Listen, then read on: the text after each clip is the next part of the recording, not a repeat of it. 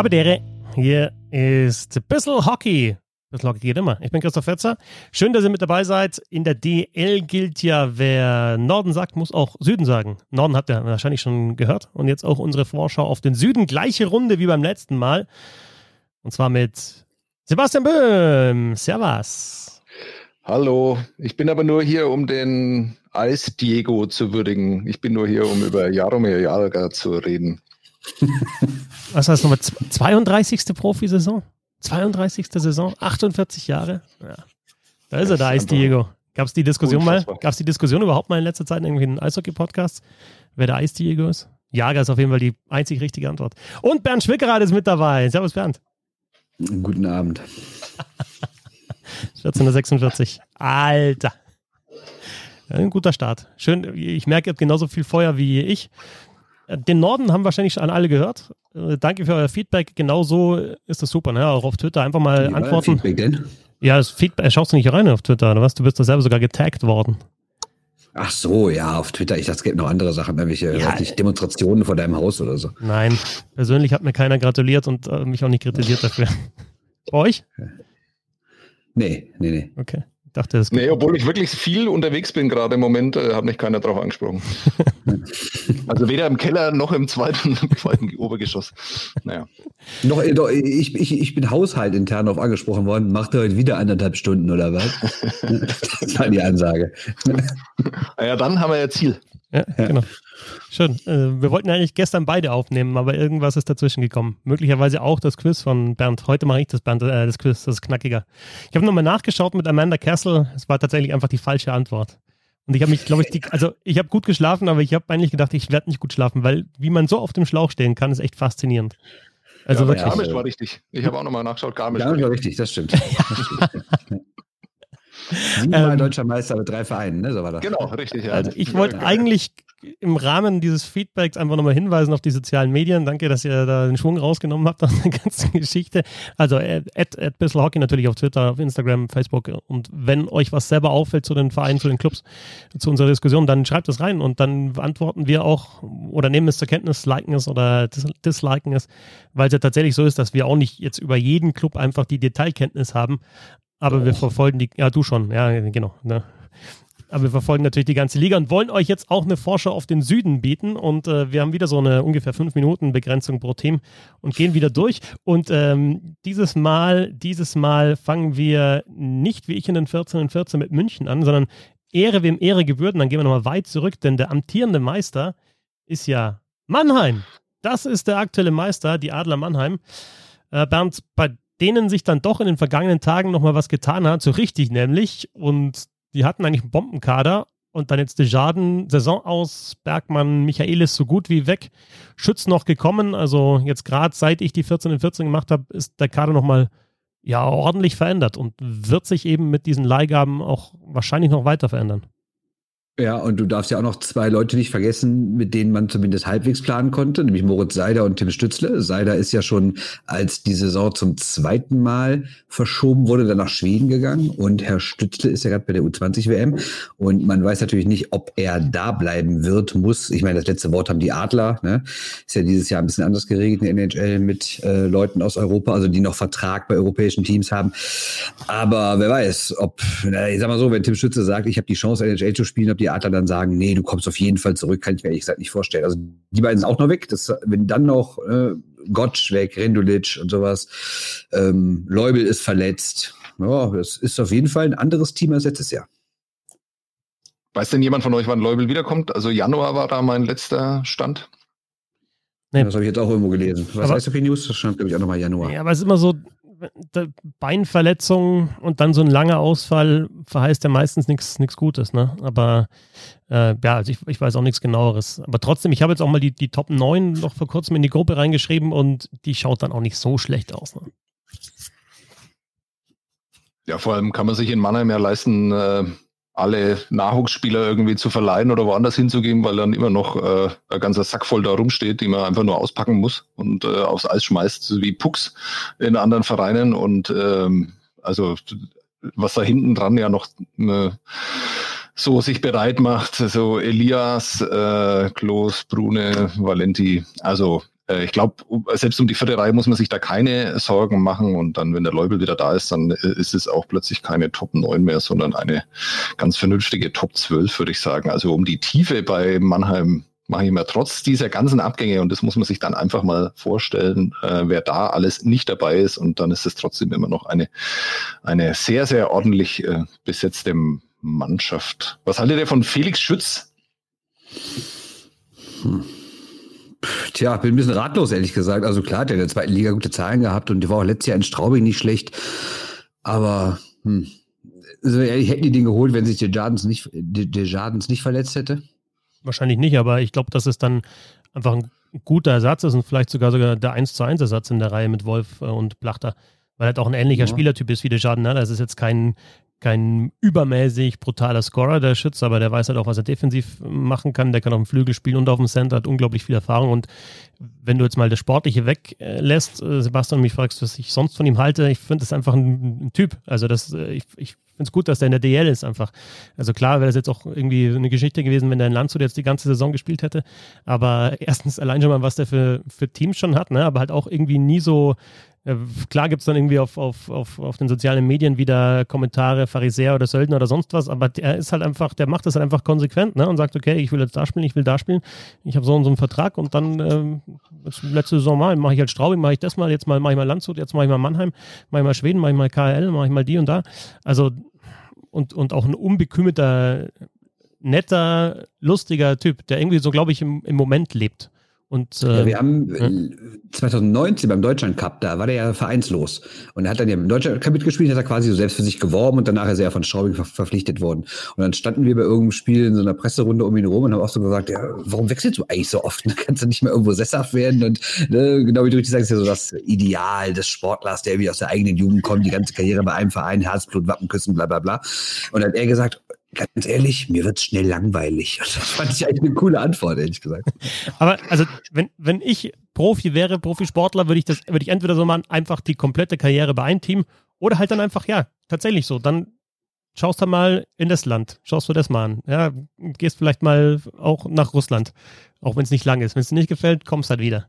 Schaust deine DL was, DRL was an, versuchst vielleicht noch mal was zu gewinnen jetzt mit Mannheim. Und, und also die, die, die Leistung ist immer da und denke ich auch, der Anspruch ist immer da. Das hat man letzte Saison in Straubing gesehen, weiß ich noch, da habe ich ihn mal interviewt und da hat er gesagt, ähm, da habe ich dann irgendwie dann gesprochen, eine Chance auf den zweiten Platz ist noch da für euch. Und dann hat er mich so angeschaut und ja, Erster können wir auch noch werden. Also, und auch überhaupt, das war kein Witz, sondern das ist einfach so, ich glaube, so eine Mentalität kann der auch selbst bei Mannheim nochmal in die Kabine bringen. Ja.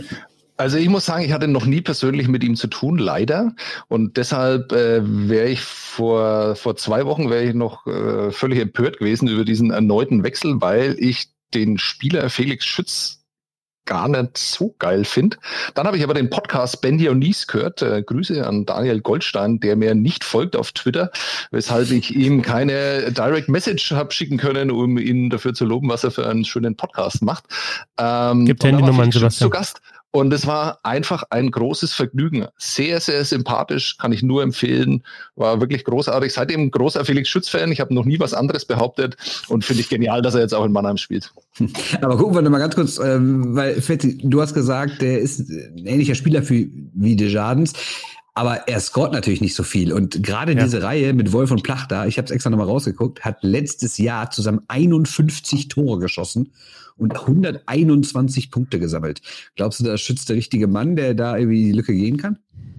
Mm, ich, ich weiß noch nicht genau, wie dann, wie dann die Sturmreihen tatsächlich aussehen werden. Ähm, Ben Smith und Tommy Huchterler, übrigens Ben Smith gerade gelesen, neuer Kapitän bei den Adlern. Äh, Smith und Huchterler ist ja eigentlich ein eingespieltes Duo, da war Stützler in der vergangenen Saison noch mit dabei. Ich weiß nicht, ob sie Smith dann in die Reihe stellen. Ich weiß nicht, ob vielleicht Shinneman dann Center spielt in diese Reihe. Kann ich tatsächlich nicht beurteilen. Aber also wir schaden ja auch eher ein Vorbereiter. Ne? Der hat jetzt auch nicht so viele Tore geschossen, so zwischen 10 und 15, wenn ich es richtig im Kopf habe, seit er da ist.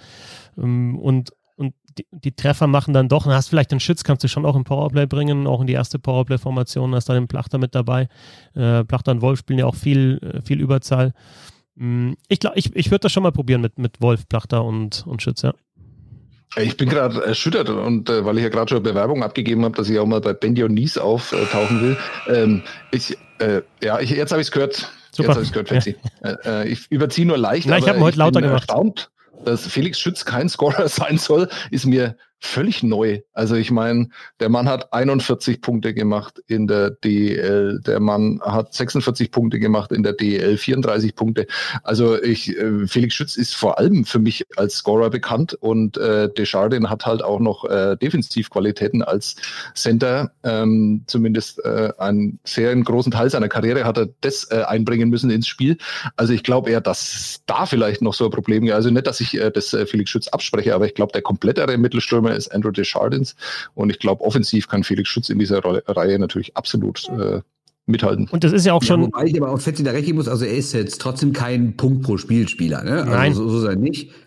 Du guckst so überrascht, ist er das dauerhaft? Ich meine, du hast jetzt drei Saisons mal aufgesehen. Ich habe ehrlich gesagt die Statistik nicht vor mir. Aber, ja, aber den Schaden ist es auch nicht. Also, aber ich kann bei genau. Felix Schütz kann ich mich halt an sehr viele wichtige und einzelne Tore erinnern, vor allem für die Nationalmannschaft, aber halt nicht so dauerhaft, aber vielleicht habe ich da auch irgendwie, weil er halt diese entscheidenden Tore gemacht hat, vielleicht hat überblendet das irgendwie so mal so zwei Tore in einem Dienstagsabend-Spiel im Hafen oder so. Genau das brauchst du doch, dass du auch Spieler hast, die in den entscheidenden Situationen da sind. Denn diese Reihe dann auch mit der Schaden, Plachter und Wolf, wollen wir jetzt nicht nur über die sprechen, aber die ist, die ist ja auch eine Zwei-Wege-Reihe. Also das ist ja auch keine, die einfach nur zockt, sondern die arbeiten ja auch defensiv, die sind unangenehm zu, ja, zu spielen. Die Körper, spielt, ne? Ja, genau, und die spielt halt auch gegen die beste Reihe des Gegners und da passt Stütz, finde ich, gut rein. Verteidigung unverändert geblieben, fast, nee, komplett bei den Adlern und dann haben sie natürlich Torwart-Duo Brückmann und Endras ähm, zwei Rookies des Jahres, ehemalige, ähm, und, und, und ja, das beste deutsche Torwart-Duo, oder? Ja. Ja. Und ich könnte mir sogar vorstellen, dass Brückmann die Nummer eins wird. Weil, ähm, sind wir mal ehrlich, wenn der nicht diese ultra lange Verletzung gehabt hätte, würden wir vielleicht generell mal viel höher von dem sprechen. Aber in der Zeit, wo er so lange verletzt war, sind dann vielleicht auch so andere Typen, so wie Niederberger, so ein bisschen populärer geworden und Treutle. Und äh, Brückmann spielt aber eigentlich in derselben Liga, ehrlich gesagt. Ja, sicher auch so, aber ich glaube, das ist auch so ein Running Gag, dass man jedes Jahr davon spricht, dass Endras äh, als Nummer eins in Mannheim abgelöst werden soll und passiert dann irgendwie doch immer nie. Ja. München, der amtierende Hauptrundensieger und natürlich Dauerrivale der Adler Mannheim. So viel hat sich nicht verändert bei den Münchnern im Kader, wohl im Sturm, gerade Jeffrey, Karriereende, Christensen, Schack, also ein paar sind da schon weg. Ähm, aber es ist halt so wie in den letzten Jahren, dass sie ab und zu, also dass sie halt jedes Jahr wieder so ein paar Spieler geholt haben, in dem Fall Redmond, McWilliam, äh, Kostila jetzt ausgeliehen. Weiß nicht, ob der Kostila bleiben wird. Kahun ist auf jeden Fall weg und da haben wir das gleiche Thema eigentlich bei, wie bei den Adlern, ne? Also, dass du eigentlich einen Top-Spieler ausgeliehen hast mit NHL-Format. Also, beim äh, Kahun ist ja nicht nur NHL-Format, sondern ist es ja auch schon die NHL-Erfahrung, die er gehabt hat. Und der ist jetzt nicht mehr da. Da können wir zum ersten Mal die Metaebene betreten. Ob das ein Fehler war von den Adlern und von den Münchnern oder weiß nicht, du hast wahrscheinlich keine andere Wahl gehabt, ne? Wenn jemand sagt, du, der Kaun, der ist jetzt da in München, der spielt bei euch, nehmt ihr den mit, auch wenn er vielleicht Ende Dezember weg ist, wir wissen es aber nicht so genau, sagt man dann als Manager, nee, machen wir nicht. Also alternativlos, oder für beide, für Mannheim und für München, diese Spiele auszuleihen. Ja, vielleicht das schon, aber ähm, was ich wiederum nicht alternativlos fand, ist dann gleichzeitig eigene Talente äh, zu verleihen. Okay, natürlich irgendwie innerhalb der jetzt ekelhaftes Wort Red Bull Familie, aber ähm, trotzdem hätte man Herrn Peterka und Herrn Schütz nicht irgendwie bei sich halten können und die irgendwie auch für sich spielen lassen können. Klar, im ersten Moment sagt man sich, die konnten in Deutschland nicht spielen, dafür konnten sie in Österreich schon am regulären Spielbetrieb teilnehmen. Das hat ihnen im ersten Moment mehr gebracht. Aber warum holt man die dann nicht irgendwann zurück? Also das verstehe ich nicht so Gerade bei Peterka ist es ja jetzt in dem Fall so, der, der auch, der war jetzt bevor er zur U20-Weltmeisterschaft gefahren ist, Topscorer in, in Salzburg, also der hat auch wirklich gut gespielt. War es halt so, die Entscheidung, ihn zu verleihen, war ja, denke ich, bevor die Entscheidung gefallen ist, dass es den Magenta Sport Cup gibt und ihn dann zum Magenta Sport Cup so halb zurückzuholen und dann wieder 20 Weltmeisterschaft. Das war vielleicht die Überlegung in München, das nicht zu machen. Ansonsten, ja, jetzt auch die Überlegung, Schütz die ganze Saison da zu lassen in Salzburg, verstehe ich auch nicht so ganz. Das ist jetzt mein letzter Stand.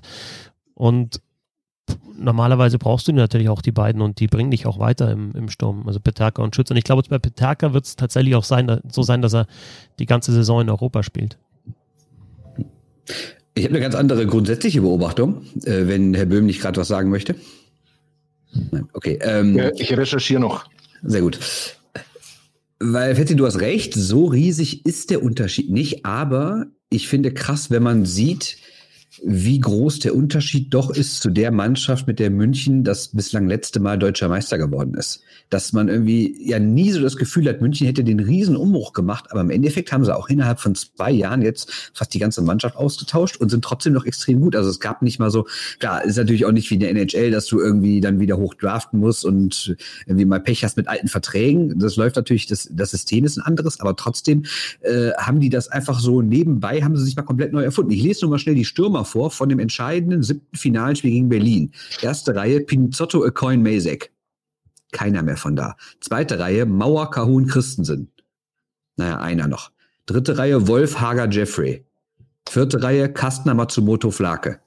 Also es ist schon verrückt, ne, dass die trotzdem wieder ein absolutes Top-Team haben, aber eigentlich sind alle, fast alle Leistungsträger aus ihrem vor zwei Jahr, äh, von ihrem Meisterjahr 2018, was nicht lang her ist, weg weil du dann halt schon auch erstens halt zum Beispiel so Spieler wie Trevor Parks geholt hast, auch Chris Borg, die natürlich Qualität haben.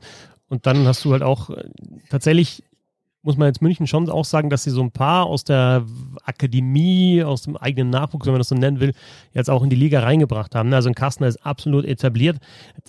Kastner wäre in, in allen Mannschaften außer München und Mannheim wäre wahrscheinlich zweiter Center mindestens. Ähm, und da ist er teilweise vierter Center in München oder spielt halt dann auf dem Flügel. Äh, Daubner ist so ähnlich. Ich glaube, dass auch nochmal einen Schritt machen kann. Dann haben sie ja jetzt auch, weil du die, diese Leihgeschäfte angesprochen hast, Sebastian, bei Mannheim ist er in München ähnlich. Ne? Jetzt ist, Quas ist halt jetzt nicht ausgeliehen, aber der ist halt jetzt in Ingolstadt, dann kommt halt der nächste nach mit Appendino.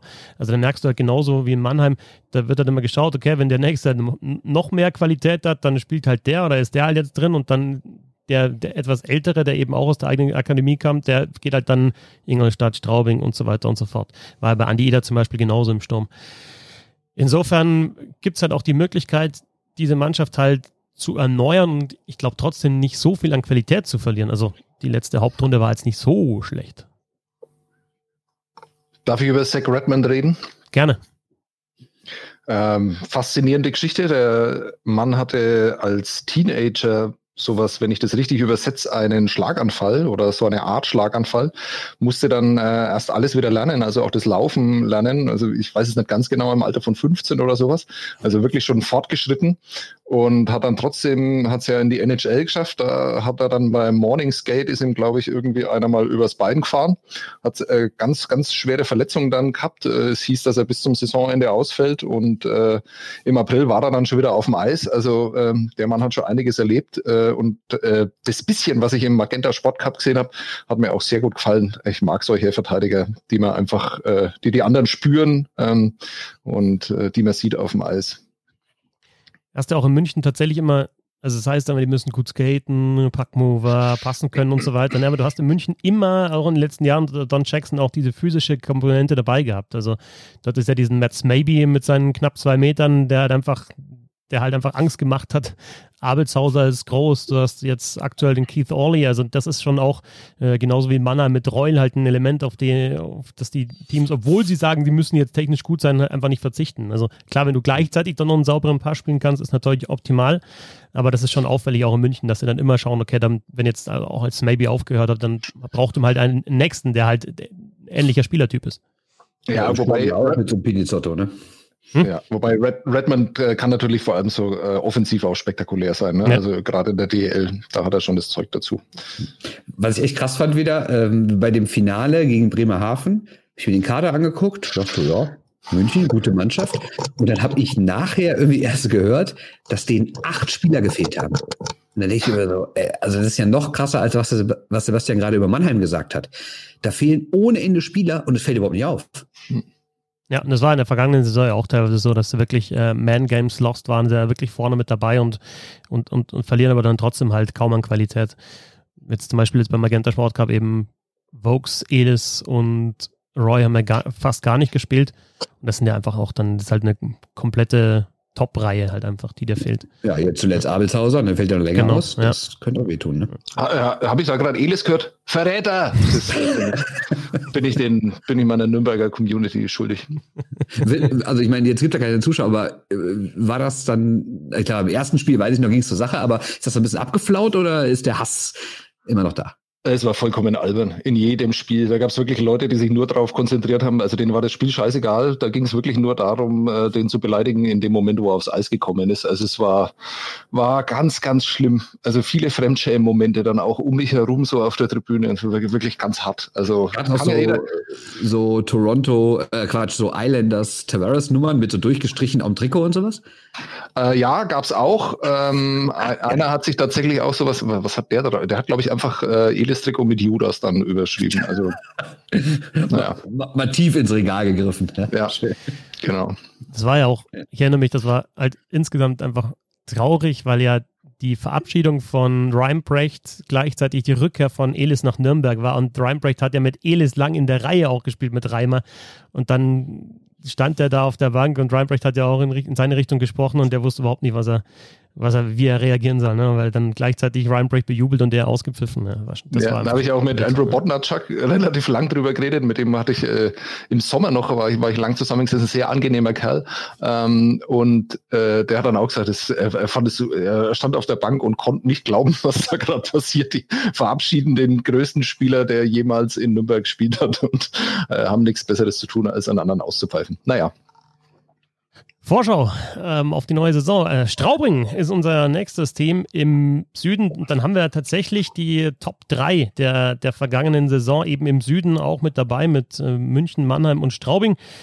Und das lässt uns vermuten, dass die Südgruppe ein bisschen stärker ist als die Nordgruppe. Auch, glaube ich, eine klare Top 2 eben mit München und Mannheim. Und dann Straubing, die vielleicht ein bisschen über den Verhältnissen gespielt haben in der vergangenen Saison, aber die jetzt mal abgesehen von Schütz und vielleicht Zertkopf im Tor, auch nicht so viel schlechter geworden sind und Sebastian den Kader zusammengehalten haben. Das heißt, es ist eine eingespielte Mannschaft. Der Trainer ist natürlich weiterhin der gleiche mit Tom Pokel. Special Teams waren gut. In der vergangenen Saison hat man jetzt in den Testspielen auch schon gesehen, dass das weiter funktionieren könnte. Ähm, äh, müsste man wieder auf dem Zettel haben, die Mannschaft, denke ich. Ja, mir werden die ein bisschen zu sehr gehypt. Ähm, Letzte Saison auch schon, also hast du da Finishing Six, hast du ein Problem damit gehabt. Dann sag's mir gleich. nee, also so, also die haben ja noch einen verloren, so ist es ja nicht, ne? Also Leubel ist ja auch nicht mehr ja, da. Ja, aber der, hat auch wei weite Strecken der vergangenen Saison nicht gespielt. Hallo. Turnbull auch. Ja, ja, stimmt schon, ja, ja.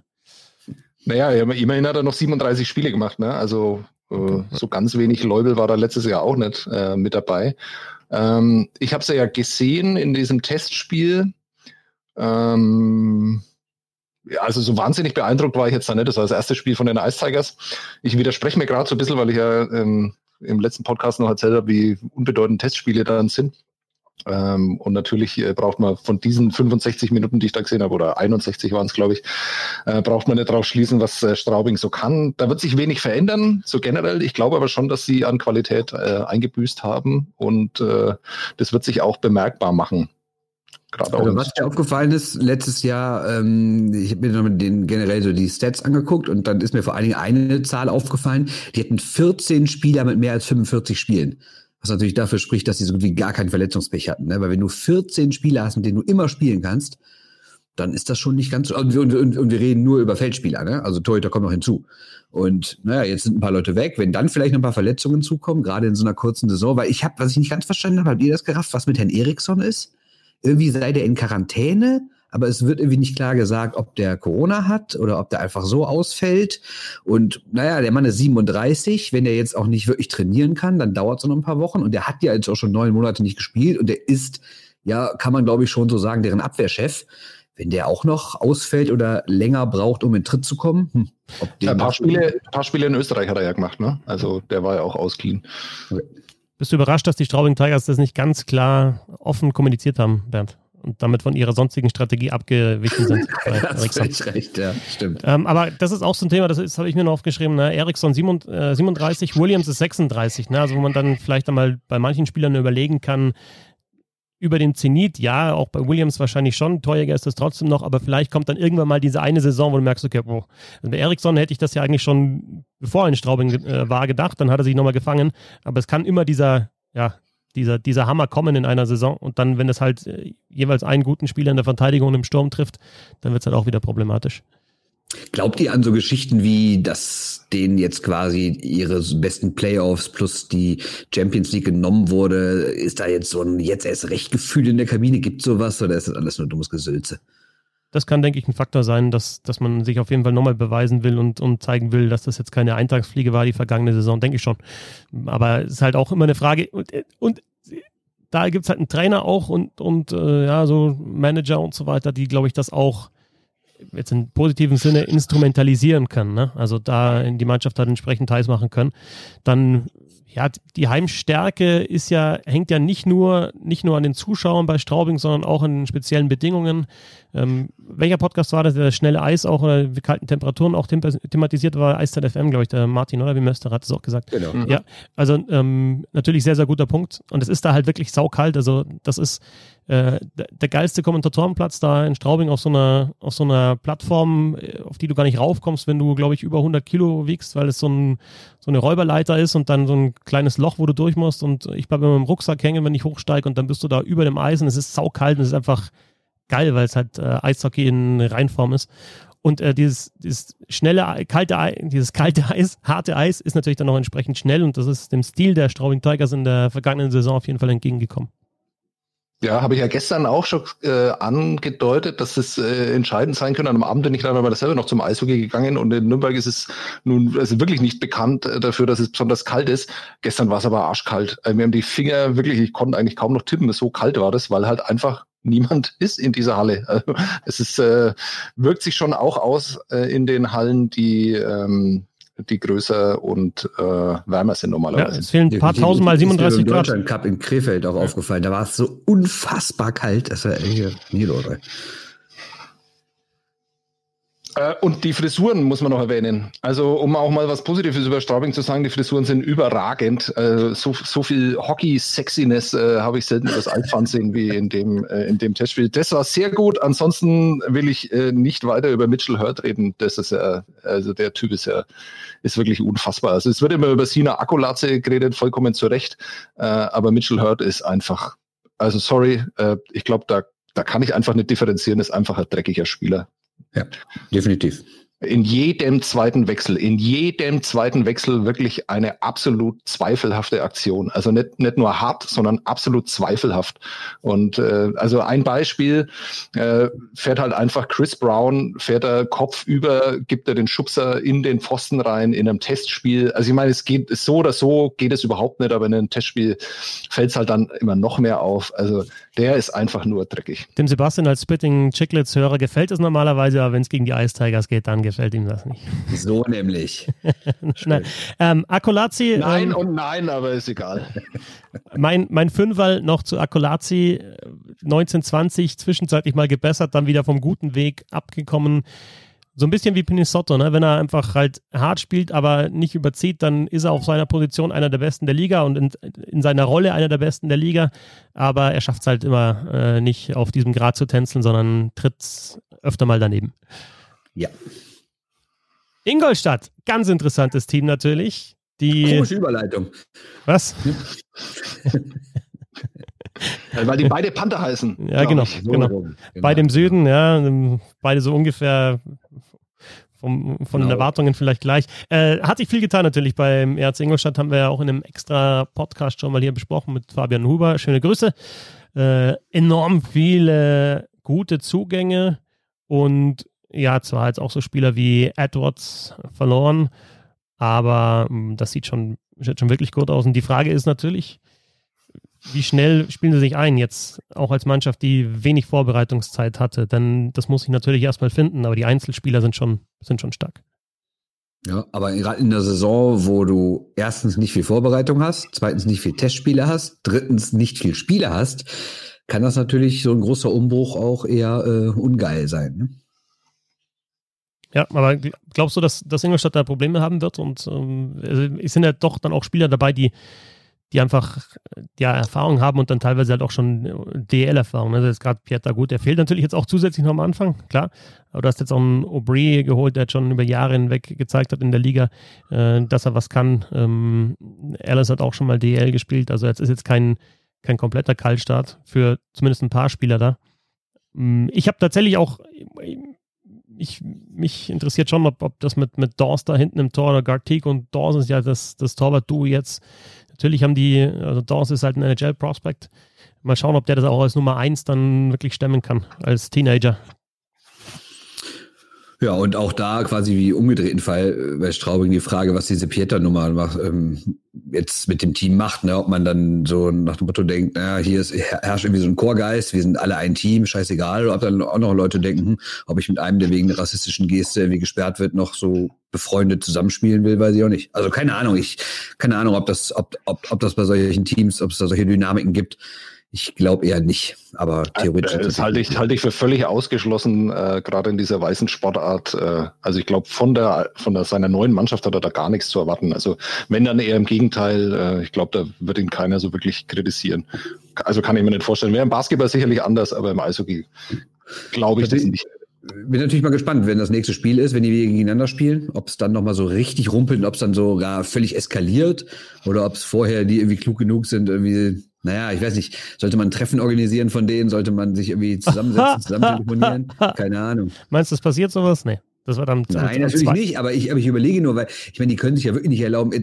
Stell euch, stell euch mal vor, in der zweiten Minute, die haben den ersten Wechsel gegeneinander und der Akkulat haut den Pieter voll in die Bande. Oder umgedreht. Ja, dann fliegen doch sofort die Fäuste. Ja, und wir wissen, was dieses noch passiert, wenn die Fäuste fliegen. Beim ersten Spiel, beim ersten, abgebrochen zwei Minuten. beim ersten Spiel jetzt gegeneinander wird ja Pieter nicht mit dabei sein, ist am 2. Januar.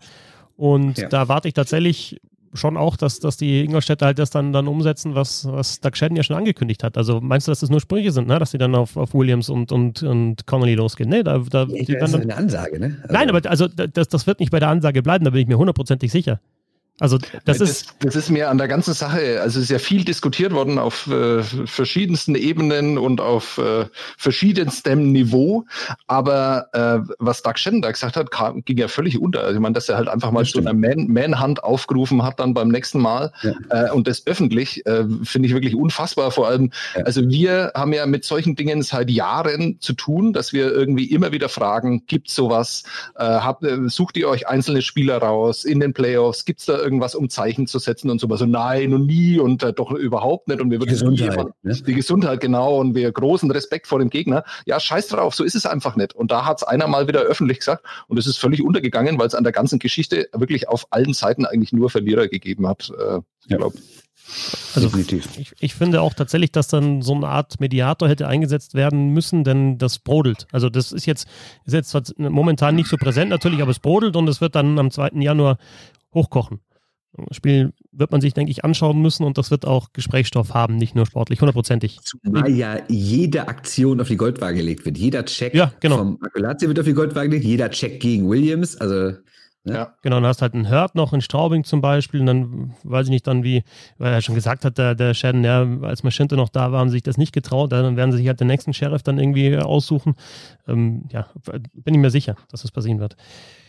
Ähm, äh, wollen wir sportlich noch ganz kurz? Ja, logisch, du. Also ich bin ja bei, bei Ingolstadt wirklich ja. extrem zwiegespalten, weil ich ja einerseits äh, finde, dass äh, wenn man nach Hilfen schreit äh, und dann auch Staatshilfen bekommt, ähm, dass man da nicht unbedingt äh, fünf äh, Ausländer dafür kaufen muss. Es gilt ja für, es gilt ja nicht nur für Ingolstadt, ähm, aber Ingolstadt ist ja da das prominenteste Beispiel dann dafür.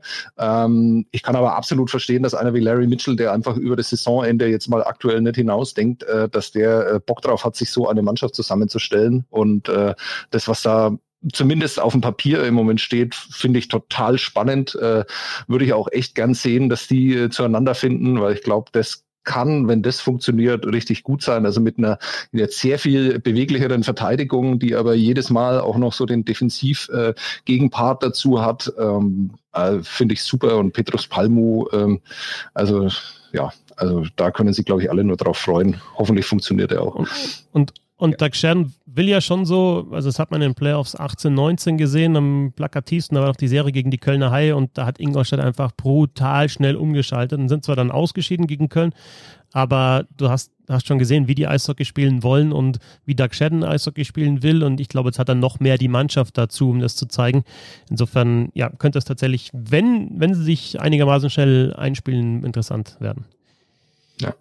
Die Aubrey ist auch, also das, das finde ich auch wirklich, da, da, muss man Respekt zollen. Also ich meine, man kann dann die Namen holen und, und äh, interessante Spieler holen, aber das passt dann vielleicht alles nicht so zusammen. Ich finde, das passt auf dem Papier sehr gut zusammen. Also Aubrey ist für mich ähm, kein Top-Center in der Liga, aber als zweiter oder dritter Center absolut perfekt für die DEL. Also ja, ich, ich muss mich, ich muss mich bremsen, aber es finde ich, finde ich wirklich gut, was da, was da zusammengestellt worden ist, äh, wenn man alles andere mal beiseite lässt. Und, und Elsner, Höflin, Wohlgemut hast du ja auch noch da. Das ist, äh, fände ich auch cool, wenn das weiterhin eine Reihe ist, wenn du einfach sagen kannst, ja, das ist jetzt, da ist natürlich mit Wohlgemut ein sehr junger dabei, aber zwei, die halt jetzt einfach vielleicht nach ein paar Jahren, die sie gebraucht haben, auch, auch absolutes DL-Format, gutes DL-Format haben mit Höflin und mit, mit Elsner und eingespielt sind sie auch. Also das, das könnte auch klappen. Schwenningen ist unser nächstes Team. Ähm, ja, bis zur Corona-Pause beim Magenta Sport Cup gut unterwegs. Ich habe äh, da auch schon drüber gesprochen. Gefällt mir läuferisch sehr, sehr gut, was die machen. Spielen anders als äh, in den vergangenen Jahren. Aktiver mit Scheibe gegen die Scheibe. Und die, die Zugänge passen natürlich auch dazu. Die Spink-Brüder sind läuferisch stark. McQueen wieder da. Auch der ist ein guter Skater, kann nicht nur schießen, sondern ist auch wirklich schnell. Äh, arbeitet auch nach hinten. Also Sundblatt hat ihn äh, gepackt. Ich bin bei Sundblatt, alle sagen immer, ja, das ist ein Schleifer wir wissen ja, das ist so ein Schleifer. Aber auch da würde ich sagen, es können sich Mannschaften weiterentwickeln, es kann sich auch ein Trainer weiterentwickeln und, und andere Aspekte mit reinbringen. Klar wird er immer wahrscheinlich hart coachen und hart trainieren lassen, aber man kann sich, glaube ich, auch gut anschauen, was, der, was da eben spielerisch äh, passiert in Schwenningen. Und natürlich, ja, das andere Thema bei Schwenningen, die kleine Reisfläche. Vorteil oder Nachteil, Bernd, weil es sonst nirgends angesprochen wurde bis jetzt? Hm. Hm. ja, ich weiß es nicht. Weiß ich nicht, ja genau, das ist, weiß aber, ich nicht. Aber wenn du natürlich auch alle zwei Tage als Mannschaft, ich meine, wenn du als Gegner von zehn Spielen neun mal auf dem großen Eis spielst, dann ist das vielleicht einmal eine Umstellung okay. Aber wenn du ständig wechselst, groß, klein, groß, klein, groß, klein, weiß nicht, ob das irgendwas mit dir macht. Ob das wirklich dann noch so ein Vorteil ist. Ich, wir, wir hätten eigentlich mal nachgucken müssen, wie sich das so entwickelt hat in der KHL, wo es ja, wo es ja sogar drei verschiedene Größen gibt. Da hätten, hätten wir mal gucken können, ob es da irgendwelche Clubs gibt, die jetzt irgendwie besonders viele Heimspiele verlieren, weil sie da das kleine Eis haben oder umgekehrt vielleicht besonders viele Auswärtsspiele verlieren, weil sie dann sich da nicht wieder umgewöhnen können. Ich weiß es ehrlich gesagt nicht. Keine Ahnung. Also in der Theorie würde man natürlich schon denken, das ist ein wirklicher Heimvorteil weil man besser darauf eingespielt ist, aber naja, ist es so, keine Ahnung. Das ist jetzt wieder einer dieser Momente, wo ich mich total deplatziert fühle in diesem Podcast, weil, äh, weil ich mir einfach denke, wow, die haben ja wirklich Ahnung davon. Es gibt drei unterschiedliche Größen von Eisflächen in der KHL. Ernsthaft? Ja. Ja. Es gibt auch so ein Mittelding, so ein finnisches Eis oder so, wie das heißt. Wenn also so, so, irgendwo wird auch noch in Novokuznetsk wird dann irgendwie auf so einer Bandy-Fläche wahrscheinlich auch noch. genau, ein Tennisplatz. Nehmen das Netz dann. Ne? Ja, für, für, was, was ich hier alles lerne. Schön. Ja, sehr schön unglaublich natürlich, dass das geht, finde ich. Also ich fand es ja immer schon unglaublich, dass eine Sportart in zwei verschiedenen Kontingenten auf zwei verschiedenen Spielfeldern äh, gespielt wird. Und da geht es ja jetzt nicht nur um einen Meter oder so, da geht es um sechs Meter, die jetzt das Eis in Schwenningen ähm, schmäler ist. In der Breite. Also, ja, genau. Also, ja. also, also ich finde die Breite ja viel wichtiger als die Länge.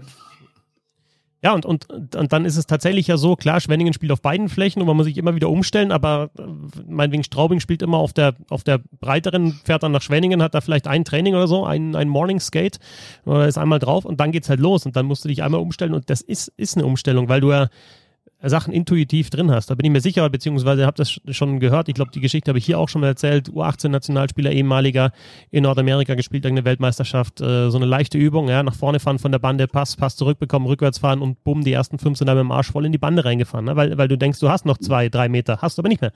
Und äh, logisch ist das eine Umstellung, wenn es ein anderes Spielfeld und du spielst dein ganzes Leben auf dem größeren und dann spielst du einmal auf dem kleineren. Also logisch ist das ein Heimvorteil.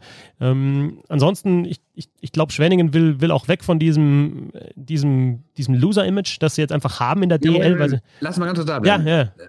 Noch zwei Sachen dazu. Eine Sache ist, ich habe die größte Umstellung ist für Torhüter die ja immer auch mit so Winkeln arbeiten und sowas. Also ich habe mich damals vor dem ersten Winter Game, also vor dem ersten in Düsseldorf, das 2015er, habe ich mich mit um, irgendeinem Torwart unterhalten und der sagte, es sei total kurios so ein Winter Game, weil er natürlich völlig andere Dimensionen hat. Man guckt nicht mehr direkt rechts, links auf die Tribünen, sondern ist erstmal so weites Feld und das wäre ganz schwierig und meinte, Umstellung des Platzes oder der Sichtverhältnisse sind immer das Schwierigste für Torhüter, weil die hat alles mit so Orientierungspunkten machen. Also wie so Rückenschwimmer, die an, die, die an, die an der Decke irgendwas zählen, ne? so mal im übertragenen Sinne. Aber Aber das andere Ding war, also ich, ich verstehe gar nicht, warum machen die das in Schwenningen denn überhaupt? Weil sie haben ja nicht so eine Halle wie in Nordamerika, wo du sagst, wir können dadurch irgendwie 50 Plätze mehr, irgendwie näher, näher ans Plexiglas machen und verdienen nochmal ein paar tausend pro Spiel mehr. Jetzt ist diese kleine Fläche einfach so in der Halle drin. Also Habt ihr irgendwo mal gelesen oder gehört, warum die das überhaupt gemacht haben? Doch, doch aber genau das ist ja auch der Grund. Also erstens musst du ja von der IHF umstellen bis, also ab 2000, zeige ich nicht im Kopf, 2023 glaube ich, darfst du dich nur noch für Weltmeisterschaften bewerben, wenn du den, den kleineren Ring hast, also die, die NHL-Maße. Das ist für Schwenningen natürlich ein Hauptargument. Ja, genau, logisch. Also Schwenningen und ähm, Freiburg, glaube ich, macht das dann. Ne? Also das ist dann. Ja, genau. genau. Die machen zusammen. Weltmeisterschaft. Und dann macht nein, das Bulli nein aber also ich, ich weiß zum Beispiel aus ähm, ich, äh, in München die neue Halle, die wird beides können. Ne? Da wird, wird, wird, beide, beide Eisflächengrößen werden da äh, sein. Das ist zumindest die erste Information, die ich dazu habe. Und in Schwenning ist tatsächlich schon so, dass du mit den Zuschauerrängen doch weiter runtergehen kannst. Die haben da komplett auch die Zuschauerränge umgebaut. Das sind jetzt alles Sitzplätze auf der sozusagen dann Gegengeraden ähm, vor den Kommentatorenplätzen bis runter bis zum Eis. Und ich, ich war jetzt einmal in Schwenningen. Das ist schon ganz geil, wenn du direkt an der, also die, die erste Reihe ist ein bisschen blöd, weil du dann irgendwie so eine Werbebande vor dir hast. Aber ab der zweiten Reihe bist du halt wirklich einen Meter dran an den Spielern. Und ich glaube, das sind schon Plätze, das sind dann Sitzplätze, die sich gut verkaufen lassen können. Die haben dann die, die Stehplätze dann eben hinter das eine Tor. Da sind jetzt die Fans gesammelt. Die haben sich schon was dabei gebracht gedacht bei dem Umbau dieser Halle und auch bei der klaren Eisfläche. Es sind mehr Sitzplätze jetzt und die bringen ja auch was ein. Ähm, insofern ist das schon auch ein Argument, denke ich. Und okay. wenn du schon umbaust, dann, dann sagst du wahrscheinlich. Ja, sah anders aus. Na, aber dann, wenn du schon umbaust, dann sagst du natürlich, okay, wir bauen jetzt dann komplett um und nicht halt dann in vier, fünf Jahren, wenn das obligatorisch wird, dann nochmal, oder ja, so lange ist es gar nicht mehr, zwei, drei Jahren, nochmal noch mal die Eisfläche nochmal neu. Äh, Torwart-Duo gefällt mir gut bei den Schwenninger Wildwings. Haben sie ja Dustin Strahlmeier verloren, aber beide, die gehalten haben, sowohl Joachim Eriksson als auch Patrick Cervini, gute Leistungen gezeigt. Ja, Spink schon angesprochen, Turnbull, Olver blüht nochmal auf. Ähm, ja, Frage ist natürlich, ob sie den Stil durchziehen können, glaube ich, den sie jetzt für über ein paar Spiele gezeigt haben. Und wenn es dann einmal nicht so klappt oder ein paar Spiele nicht so klappt, ob sie nicht sagen, okay, spielen wir doch wieder ein bisschen defensiver. Muss man sehen. Nürnberg. Haben wir da Spezialisten ja. mit dabei? Haben wir. Oder willst du noch was zu Schwenningen sagen? Sag. Nö, ich wollte nur noch einen Satz sagen. Die Frage ist halt, wie die, wie die die Pause bekommt und dass die nicht vernünftig durchtrainieren konnten. Ne? Aber genau, abwarten. Wir haben ja gesagt, wir wollen nicht zu viel spekulieren, sondern einfach ähm, über das sprechen, was wir gesehen haben, denn das ist ja alles alles irgendwie ein bisschen unsicher. Äh, Sebastian. Ich glaube, ganz gar, gar nicht unwichtig ist, dass sie jetzt wirklich da nochmal jemanden geholt haben, weil die Tiefe im Sturm war halt dann doch nicht so gegeben. Möchel, ja. Und darauf haben sie dann auch nochmal reagiert und haben meinen alten Inline-Hockey-Kumpel Marius Möchel äh, noch verpflichtet. Wo kommt der her? Marius Möchel. Aus Nürnberg. Ja, fantastisch. Wollen wir über Nürnberg reden? Ja, oh, ja, jetzt darfst du deine Bühne. Ja, ich würde es gerne anders machen, weil äh, bei den Ice Tigers finde ich gibt's also ich finde es sehr, sehr spannend, was da in dieser Saison passiert und finde, find, es gibt aber ungefähr äh, 47 Geschichten, ähm, fragt doch einfach, was ihr wissen wollt über Nürnberg. Ich habe Sebastian in den 14 und 14 gesagt, das erinnert mich so ein bisschen an Wolfsburg aus vergangenen Jahren, dass sie einerseits ähm, Spieler, die jetzt vielleicht keine HL-Erfahrung haben, ähm, geholt haben, aber von denen man anscheinend überzeugt ist, also jetzt die, die Nordamerikaner beziehungsweise die Kontingentspieler und dann halt eben auch aus der Liga, also so ein Marcel Kurz zum Beispiel, ein Schmölz, ein Hessler, jetzt auch Adam dazu, ein Bordnatschak, bei denen man anscheinend irgendein Potenzial sieht, das noch nicht ausgeschöpft ist, mit Fischöder einen Trainer hat, der ausschöpfen soll. Dane Fox wieder mit dazu. Insofern finde ich das auch sehr, sehr interessant. Ähm, aber greifen kann ich die Mannschaft natürlich auch nicht, weil ich da sieben, acht Namen dabei sind, bei denen bin ich halt einfach blank bis jetzt. Ja, ich auch. also ich, ich habe es jetzt zwar jetzt zweimal spielen sehen und so, aber wie das äh, tatsächlich in der DL funktionieren soll, ähm, weiß ich noch überhaupt nicht. Also natürlich weiß man, ähm, nee, Wusste ich auch nicht. Also ich wusste auch nicht, was, was mich mit Marcel Kurt äh, erwartet oder was uns alle mit Marcel Kurt hier erwartet. Ähm, Habe ich mich total getäuscht. Also dachte ich einfach, das wäre irgendwie so biederer Arbeiter, den man dann halt einfach in jede Reihe mal irgendwie so reinstecken kann. Ist er eigentlich überhaupt nicht. Äh, Spiele jetzt hier auch ähm, in Nürnberg Mittelstürmer. Äh, was auch so ein bisschen überraschend ist und auch Teil des Problems ist, weil äh, diese Mannschaft hat vieles, aber sie hat keine Mittelstürmer.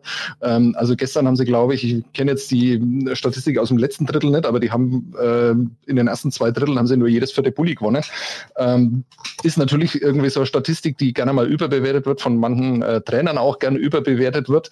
Ähm, auch da habe ich, glaube ich, mal was dazu geschrieben, dass es sich gar nicht so auswirkt, irgendwie wer immer da äh, mehr Bullies gewinnt, ähm, dass es sich auf den Sieger dann gar nicht auswirkt. Aber wenn du natürlich äh, nie den Puck hast nach Bullis, dann äh, ist es ein großes Problem. Und da arbeiten sie tatsächlich auch dran. Ich habe ihn direkt danach gefragt, also Frank Fischöder, ähm, wie wichtig ihm denn eigentlich Bullis sind. Und also da arbeiten sie dran, aber die haben so viel zu arbeiten im Moment noch, weil sie kaum Powerplay-Training haben machen können, weil sie wirklich erst seit äh, einer Woche eigentlich äh, gemeinsam auf dem Eis sind. Ähm, dass wenn die auch noch Bulli-Training jetzt machen müssen, haben sie echt viel zu tun bis Samstag. Also jetzt noch in den nächsten zwei Tagen, bevor es dann in Mannheim losgeht. Ja, leichter also Gegner auch zum Auftakt, ja. ne? Gleich ein leichter Gegner zum Auftakt auch.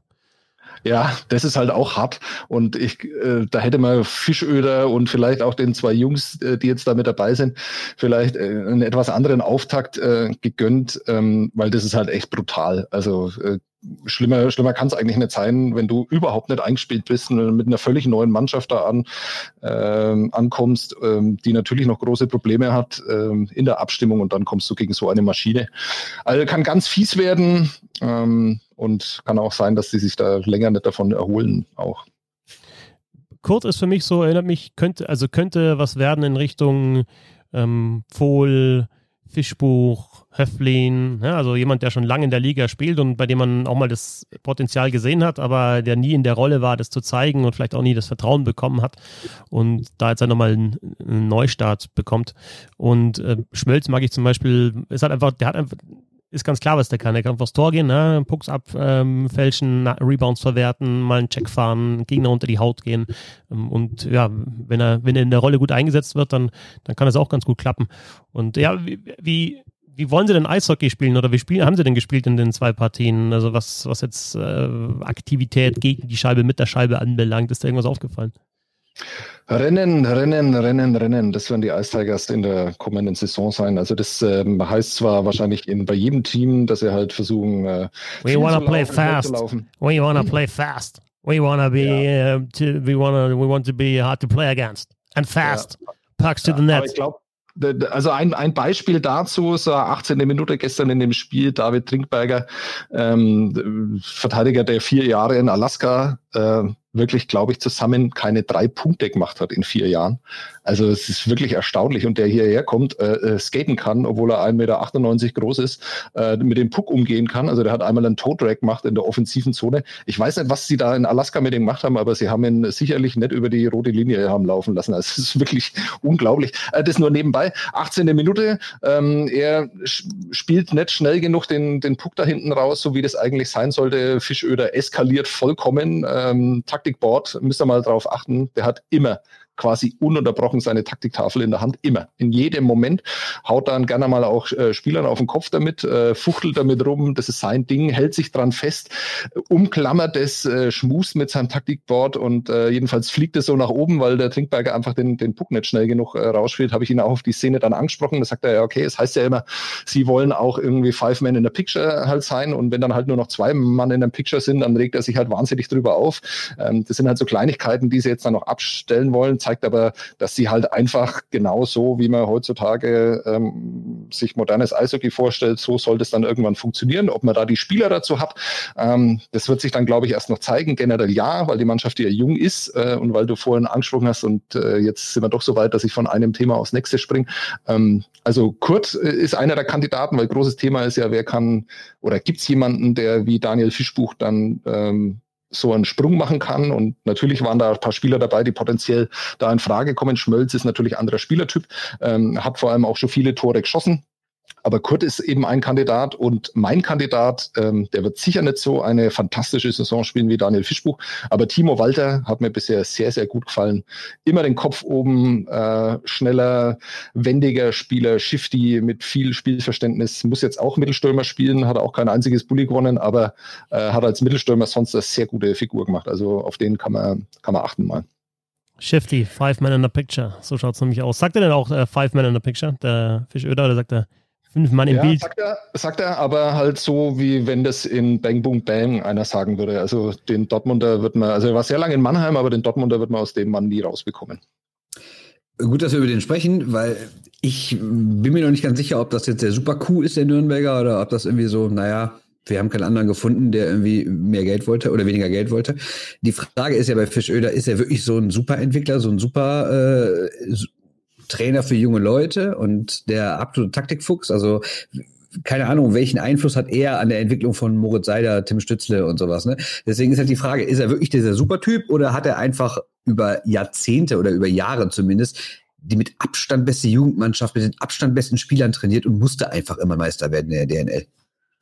Also ihr wisst ja, wie das ist. Äh, natürlich kann ich das überhaupt nicht beurteilen. Also ich ähm, habe den davor nie erlebt, äh, habe den nie gesehen, bevor er in, in Nürnberg hier war. Mit der DNL habe ich mich ehrlicherweise eher wenig beschäftigt. Ähm, und da ist man halt viel einfach auf Geschichten angewiesen und wie viel Wahrheitsgehalt die haben, das, das wisst ihr alle. Und wie Dinge da glorifiziert werden oder wie, wie vorsichtig viele sind in ihren Aussagen, ist in der Eishockey-Branche auch bekannt.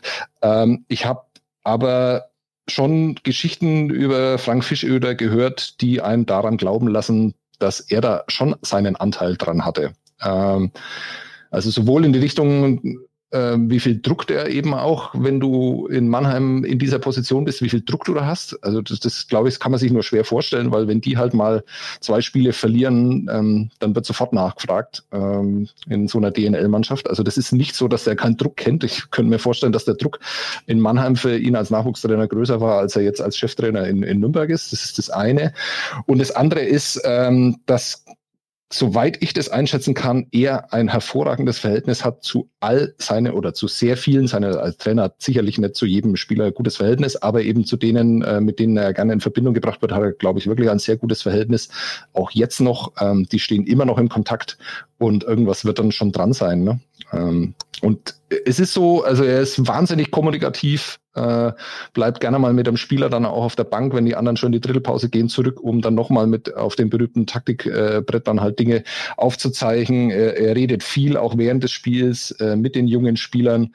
Ähm, also ich, Q äh, ist vielleicht ein etwas großes Wort. Ähm, ich ich will es mal anders formulieren. Wenn, wenn man das in Nürnberg nicht schafft, und das hat nicht nur was mit dem Club zu tun, sondern auch mit Eisflächen und der Stadt zu tun, ähm, äh, bessere Rahmenbedingungen für den Nachwuchs herzustellen, dann kann ich mir gut vorstellen, dass einer wie Frank Fischöder gar nicht so lang in Nürnberg ist. Also das weiß ich nicht, wie er das charakterlich sieht oder sowas, aber wenn er hier keine Möglichkeit sieht, ähm, auch sowas aufzubauen, annähernd sowas wie in Mannheim, das wird sicher nicht so möglich sein, aber annähernd in die Richtung zu gehen äh, und äh, vor allem mit den Rahmenbedingungen, die er da gewohnt war, in, in Mannheim das äh, hier auch umzusetzen, dann kann das sehr schnell sein, dass ein anderer Verein sagt, ja, also wenn der zeigt, dass er in der DL Trainer sein kann, woran ich null Zweifel habe, ähm, dann holen wir uns den. Guter Übergang, nämlich das ist so meine grundsätzliche Frage, die ich in Nürnberg habe. Ich meine, wir erinnern uns, was ungefähr vor, weiß ich nicht, anderthalb Jahren war, als damals rauskam, Herr Sabo wird sich längerfristig verabschieden. Und dann war ja grundsätzlich schon mal die Frage, oh, kann dieser Verein überhaupt überleben? Also die einen haben gesagt, ohne Sabo geht in Nürnberg nichts. Die anderen haben gesagt, jetzt wo er weg ist, ist kommen endlich andere äh, Leute dahin und wollen werben, weil sie vorher halt nicht mit einer Firma, äh, für einen Verein werben wollte, der nach einer Firma benannt ist. Dann kam noch Corona dazu. Trotzdem spielt Nürnberg und hat auch relativ früh so ziemlich als einer der ersten Clubs gesagt, dass sie spielen. Also ist, wie waren die letzten Monate? Ist es wirklich so gekommen, dass jetzt so die Nürnberger Wirtschaft oder aus dem, aus der Metropolregion Nürnberg die ganzen Unternehmen bei den, bei den Eisteggers dann ankamen? Also hat der Club auf jeden Fall eine langfristige Zukunft oder ist dieser, sind sie jetzt wieder extrem abhängig von diesem neuen großen Hauptsponsor? Ich glaube, sie sind vor allem extrem abhängig von ihrem Geschäftsführer. Also Wolfgang Gastner ähm, ist ja so einer, den man aus der Distanz äh, und gar nicht so sehr, also mir ging es ganz genauso, so seine erste, ich kenne ihn ja schon sehr lange, aber in seinen ersten Interviews hat er das war ja kein Optimismus mehr. Also das war ja unfassbar, wie der gesprüht hat und mit wie Selbstbewusstsein der da rangegangen ist. Ähm, und nach außen, glaube ich, ähm, hat es mitunter etwas seltsam gewirkt. Äh, bisher muss man aber sagen, der Mann liefert und er hat geliefert. Ähm, und kann man jetzt Glück nennen oder nicht, aber sie haben halt mit äh, NCP, dem neuen Hauptsponsor, offenbar jemanden gefunden und äh, ob das jetzt gut ist oder nicht, weil man sich ja wieder abhängig macht, aber also ohne NCP und Peter Sölder, den äh, Geschäftsführer, den ich da auch habe kennenlernen dürfen, der das Unternehmen auch gegründet hat, der auch schon ein bisschen älter ist, äh, aber ein komplett anderer Typ als äh, Thomas Sabo, also bei weitem auch nicht so emotional und so durchgeknallt. Ähm, äh, jemanden haben, den sie wirklich auf ihre Seite haben ziehen können. Und ohne dieses Unternehmen und ohne dieses Geld hätte das auch nicht funktioniert. Ähm, so ist es natürlich so, dass sie einfach äh, auf den Zusammenhalt aller Sponsoren und der ganzen Eishockey-Familie, von der man dachte, dass sie gar nicht so groß ist in Nürnberg, äh, äh, immer wieder verweist. Und also man, ich höre mich an wie der Pressesprecher der Eisteiger, das will ich überhaupt gar nicht. Ähm, aber es ist schon beeindruckend, was da so im letzten halben Jahr passiert ist. Vor allem, dass man auch also die haben sich natürlich beschwert und haben gesagt, okay, sie brauchen Hilfe, sonst irgendwie, aber so ein großes Jammern hat man aus Nürnberg eigentlich nie gehört, sondern es war immer mehr ein Anpacken und ähm, ich glaube, diesen Spirit äh, hat Gastner so ganz gut äh, auf alle, äh, ja, also er hat es weitergeben können da in Nürnberg. Weiß nicht, ob euch das befriedigt als Erklärung. Äh, besser Nein. also dieses, dieses Wort interessant, das sagt man ja oft und vielleicht auch, wenn man nicht genau weiß, wie es aussehen wird, aber in Nürnberg, das denke ich, ist wirklich interessant. Ne? Sowohl jetzt die Konstellation äh, neuer Trainer als auch wie die Mannschaft aussieht. Ähm, kann man sich, glaube ich, darauf freuen, auch wenn es vielleicht dann nicht so erfolgreich ist.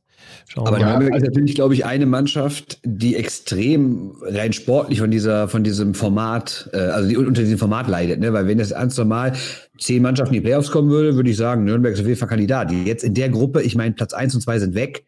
Und dann Platz drei und vier, ob du da wie an Straubing Ingolstadt vorbeikommst, hm, schwierig. Ja, ne? das, das, das glaube ich nämlich auch. Und das andere ist, dass, also äh, kann viel passieren, aber ich würde sagen, eins und zwei ist weg. Ähm, in der kompletten Liga eigentlich, also Süden, München, Mannheim wäre auch in der Liga 1 und 2 und halt im Norden ja. Iserlohn und Krefeld wäre, glaube ich, in der, auch in der kompletten Liga ja. halt 13 und 14. Jetzt so von der Prognose her. Und dann, ja, wenn du halt dann im Süden spielst und, und weißt halt, zwei sind schon weg und dann musst du halt vor zwei aus Straubing, Ingolstadt, Schwenningen und Augsburg landen. Ja, oder mit denen. Ja. Das ist äh, schwierig. Augsburg haben wir noch als Abschluss. Äh, darf ich, darf ich ja, das auch noch äh, ja. aufgreifen? Sorry, sorry, schon viel zu lange über Nürnberg geredet. Ich habe den Buzzer, habt ihr gemerkt, habe ich gar nicht mehr gespielt, weil ich mir gedacht habe, ist euch eh scheißegal. mir ist auch scheißegal, dann dauert es halt länger. Wurscht. Ja.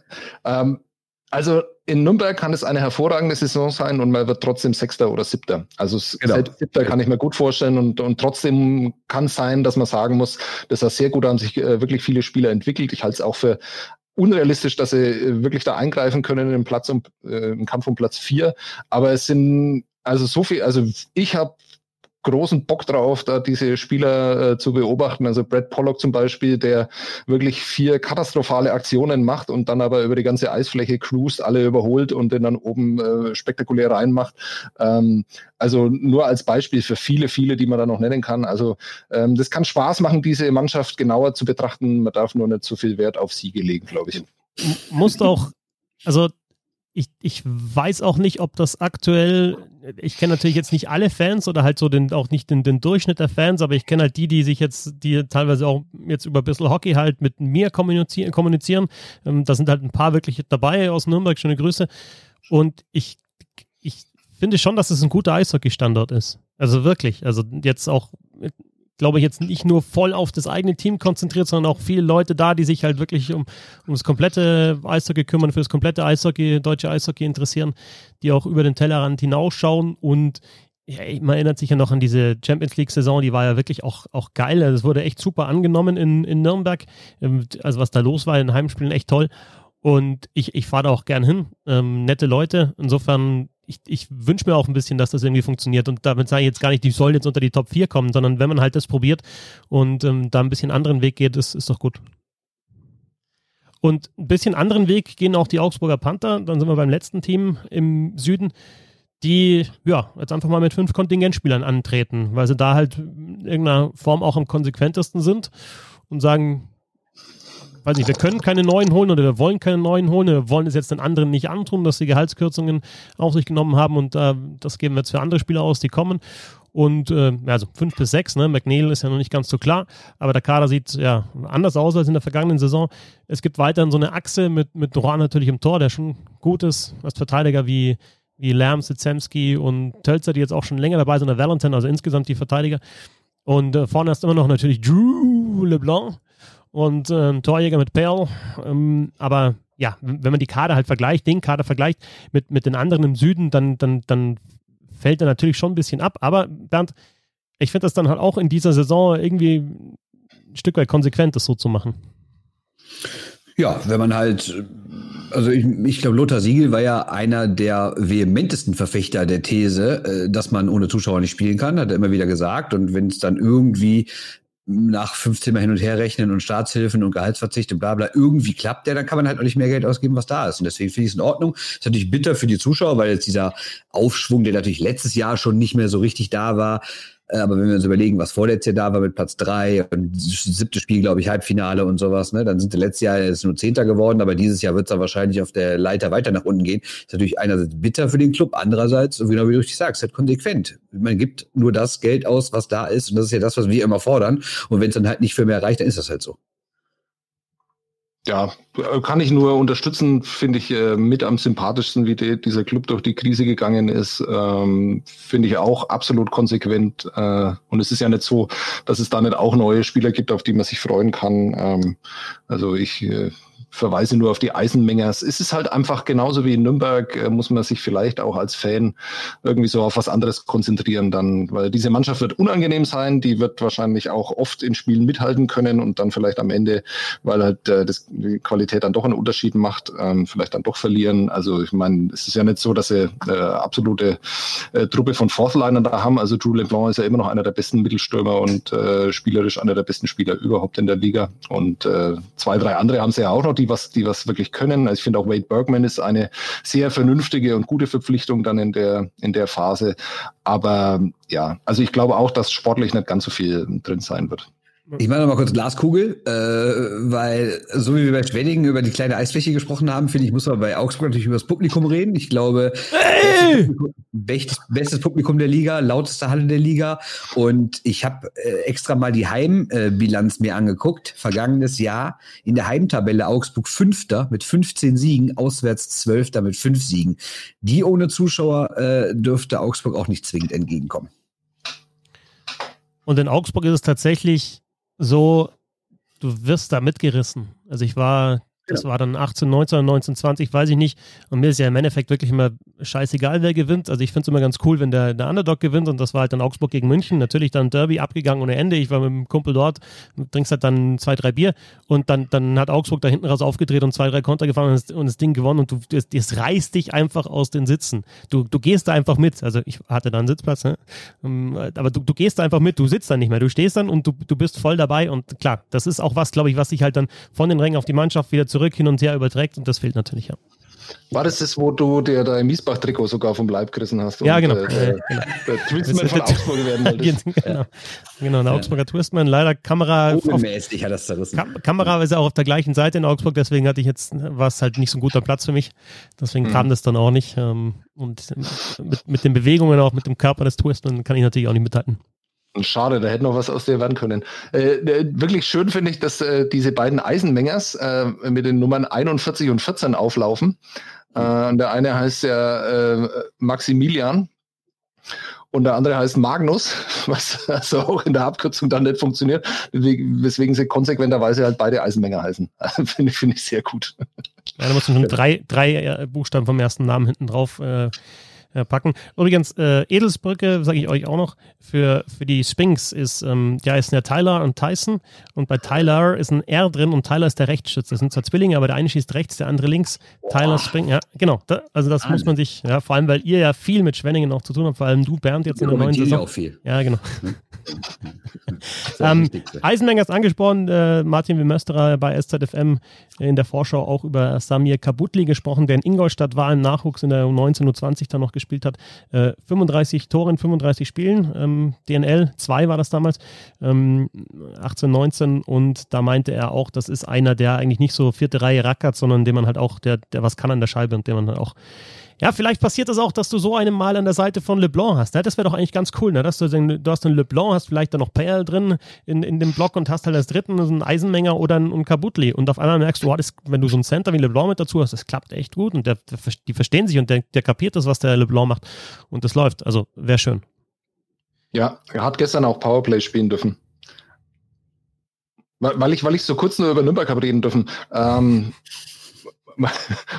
Moritz Elias, alter Schwede, unfassbar. Also 16 Jahre alt, sieht aus, als wäre er neun auf dem Eis. Äh, was der aber kann, also was der in, in den wenigen Momenten, also eigentlich immer irgendwie in irgendeiner Form überzeugt hat, sensationell. Also Riesentalent, äh, wenn der sich halbwegs weiterentwickelt.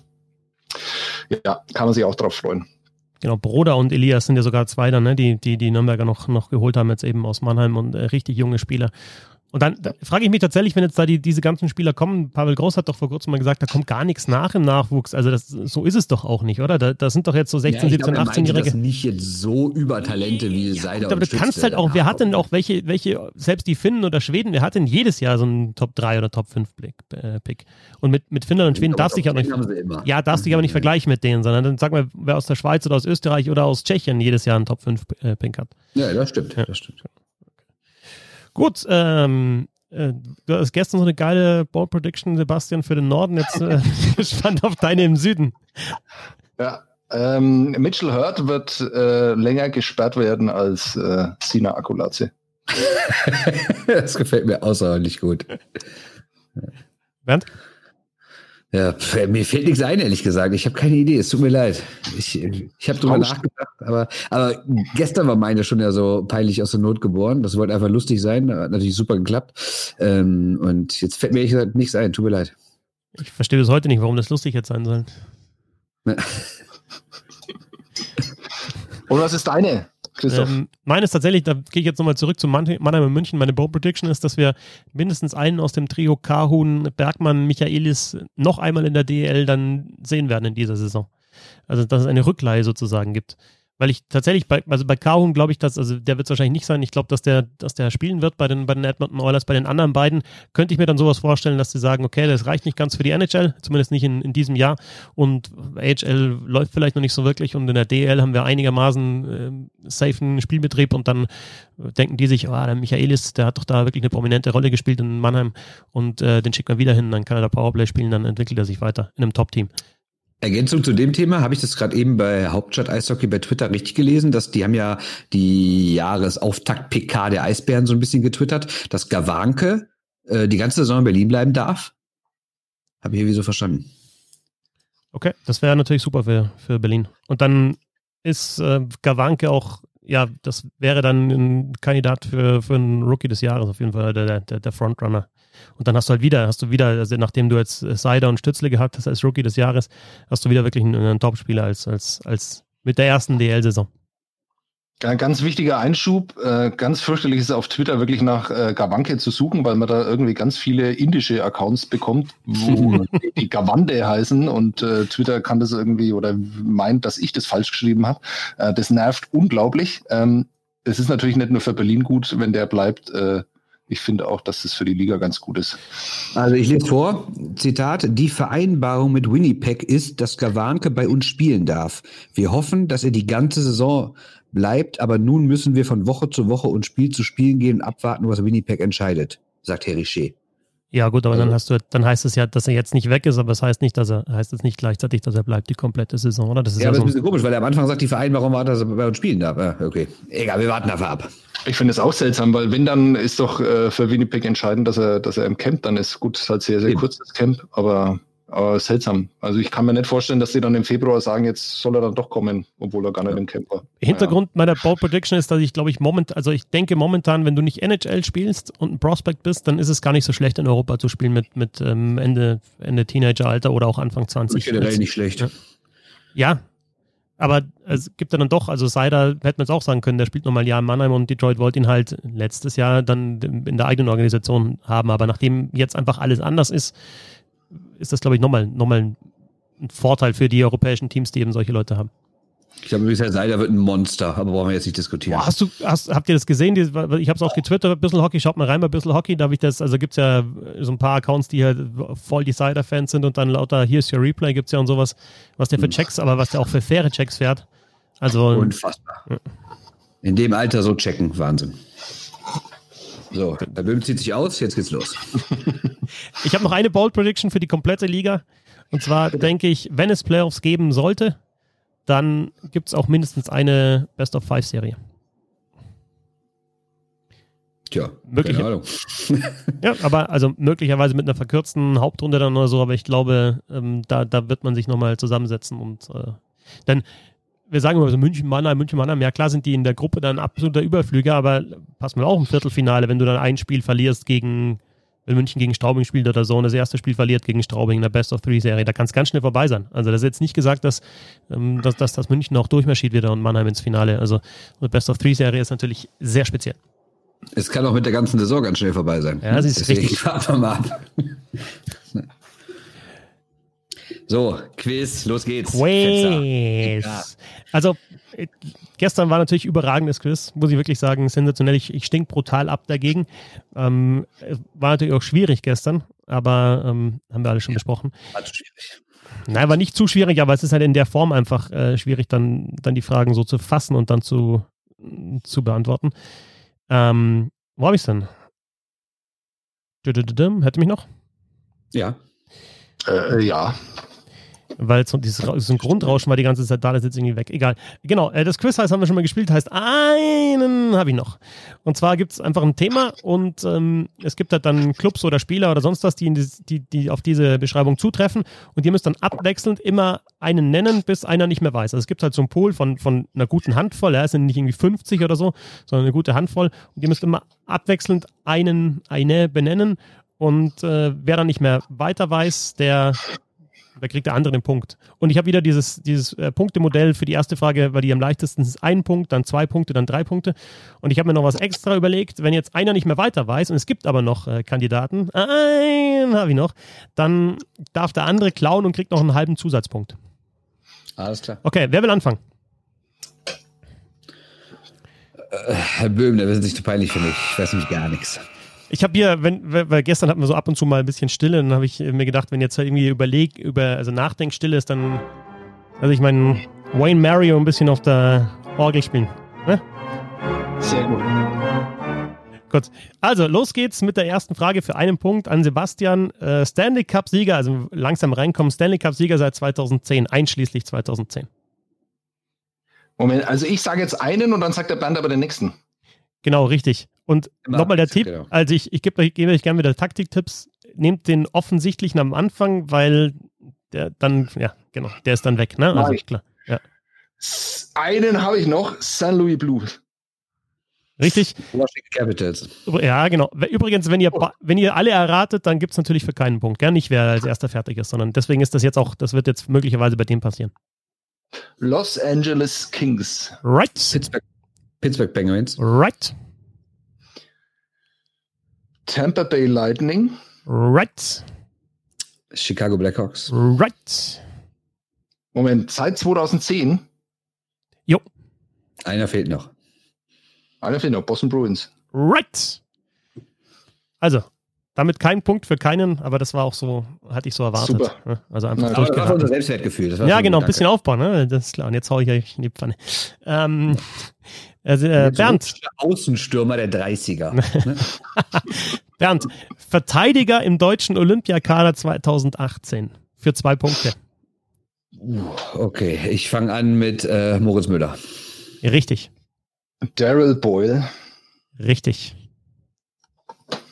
Äh, Yannick Seidenberg. Fuck. Äh, Jawohl. Christian Ehrhoff.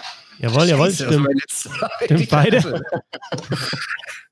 Oh Mann, ey, jetzt stehe ich schon, da ist das peinlich.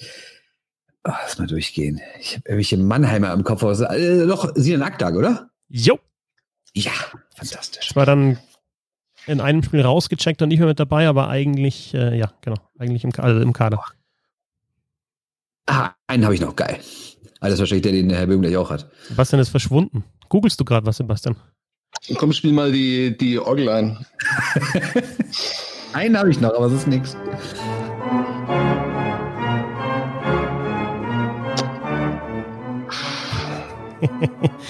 Du bist ja alle drei Nürnberger, wüsste ich sofort. Alle drei Nürnberger hätte ich drauf. Die Düsseldorfer erst immer. Da, da, waren doch auch welche dabei, mit denen, also wo man gesagt hat, was machen denn die da? warum ist denn der Abelshauser nicht dabei? Und der war halt nicht dabei. Ähm, ja. Aber äh, Sebastian, war nicht der, der, der eine Nürnberger, gilt ja, der gilt ja gar nicht mehr als Nürnberger, oder? Der Yassin, den würdest du nur noch als Nürnberger bezeichnen? Verräter! Ja, also ihr habt vier genannt und ihr wisst ja, wie viele Verteidiger ungefähr sind. Ne, fünf habt ihr genannt und ihr wisst ja, wie viele Verteidiger ungefähr sind. dabei, glaube ich, ne? Kann gut also sein. Björn Krupp. Björn Krupp ist richtig. Dann habe ich noch Jonas Müller. Richtig. Oh, Scheiße. Der hat überhaupt nicht gespielt, der hat doch nie auf. Nein, er hat noch kein Tor geschossen im Finale. Nicht mal im Finale ein Tor geschossen, nur ein Tor im Finale. Ja, okay. Also sechs Verteidiger mehr gibt es ja nicht. Es ja. waren jetzt sieben und einen gibt es noch. Ach, sieben ja. und einen gibt es noch. Ja. Wir haben sieben schon. Sieben habt ihr schon. Das Aber Starke das ist Teamleistung. Ja, nein, es ist keine Teamleistung. Punkte, Teamleistung. Punkte sind beim. In dieser Zeit müssen wir zusammenhalten. also weißt du noch, ja. Sebastian. Nee, nee, geht, geht, an, die, geht an den Bernd die Punkte. Oder Bernd, wenn du, wenn du ihn kriegst, dann hast du nee. 0,5 Zusatzpunkte. Das ist tatsächlich der, den, der, der mir wahrscheinlich auch nicht mehr eingefallen wäre. Frankie Hördler war dabei. Ach, ja. Ja, ja, ja. Wär, nee, ganz weit weg in meinem Kopf. Heißt zwei ja, Punkte. Also ich meine, den Was? kann man schon kennen, ne? Ja, natürlich. Ja, kann man den kennen, aber habe ich jetzt gar nicht mehr mit der Mannschaft in Verbindung gebracht. Ja. Auch zum Beispiel, ja. also Dennis Reul wäre so ein, so ein falscher Tipp gewesen, den, den man, glaube ich, machen hätte können, ne? Aber also. Ja. ja. Also heißt äh, 2-0-Führung für Bernd, das war die Frage für zwei Punkte. Aber das Geile an dem System ist ja, äh, die nächste Frage bringt drei Punkte. Das heißt, äh, äh, Sebastian, du kannst es gleich drehen und selbst wenn Bernd sich jetzt die drei Punkte holt, gibt die nächste Jahr vier, da kannst du extra, also es geht, ist noch, ist noch alles drin. Ist noch alles drin. Ja, super, ähm, super, Hinleitung dafür, dass ich gleich den ersten Namen dann falsch sage, wahrscheinlich. Ähm, äh, äh, wer fängt an, Sebastian, ja? Ja. ja. Ähm, nächste Gruppe ist Deutsche Bundestrainer seit den 90ern deutsche Bundestrainer seit den 90ern. Und dazu sage ich, ähm, davor war lange Xaver Unsinn zum zweiten Mal Bundestrainer, kurz Erich Kühnhackel, dann auch nochmal Kühnhackel zusammen mit Ladislav Olejnik und dann geht's los mit 1992. Deutsche Bundestrainer seit den 90ern, aber man kann natürlich auch mit dem offensichtlichsten anfangen. Mit dem offensichtlichsten. Äh, Pet Cortina. Pasquale Cortina. Pet Cortina ist richtig. Aber taktisch falsch ja, von dir, jetzt Pat Cortina zu nennen. Ne? Es, also ist geil, ja, Sebastian erstmal zu sagen, ja, Pat Cortina, ich fange mit Pat Cortina an und nicht jetzt zum Beispiel mit dem, der aktuell vielleicht Bundestrainer ist. Aber es ist halt auch ungeil ja, für die Taktik. Ja, Toni Söderholm. Nein, nein, nein, Pat Cortina hast du gesagt. Also genau, Marco, Marco Sturm, Toni Söderholm. Jawohl, alle drei richtig. Ähm, jetzt sagst du, was du gesagt hast? Söderholm sagst du jetzt. Genau, ja. Okay, dann sage ich Hans Zach. Richtig. 99 bis 2004 war Hans Zach. Huey Krupp, an dem ich gestern gescheitert bin. Huey Krupp auch mit dabei 2005 bis 2011. Dann habe ich Herrn Kingston. Fuck! Scheiße! George Kingston 94 bis 99 ist auch richtig. Es fehlen noch welche. Einen habe ich noch mindestens. Also einen habe ich wirklich noch. Ja, einen habe ich auch noch. Ich weiß nur nicht mehr, wie er heißt. Ähm. ja, also dann habe ich noch fünf. Boah, wie heißt er? Ich weiß es wirklich nicht mehr. Der Schweizer, wie hieß er? Ja, den habe ich nämlich. Hast du gesagt? Köliker, oder? Ja, genau. Jakob, Jakob Köliker. Scheiße, den hatte ich mit Köbi, ne? Den hatte ich nämlich auch noch. Oh, scheiße. Also die letzten WMs, ne, die letzten haben wir ja alle. Einen habe ich noch. wie, wie, wie viel fehlen denn noch? Jetzt, sag mal. Ja, mindestens einen habe ich noch. Nee, aber wie viel fehlen noch? Ja, mindestens einer. Zwei fehlen noch, zwei fehlen noch. Ich habe ihn, ich weiß es. Gib, gib mir noch 10 Sekunden. Ja, ja, klar. Warte, pass auf. Wayne Mary, kannst du mal Orgel spielen? Ja, ja, spielen wir eine Orgel. Wayne Mary übrigens bester Orgelspieler in ganz Oberbayern Süd. Der heißt Wayne, ist Künstlername, oder? Hm? Künstlername. Nein, ist Wayne Mary, das ist ein Doppelvorname. Name nee, verrate ich nicht. nicht. Wer fällt sein? Sebastian? Äh, Gregory Poss.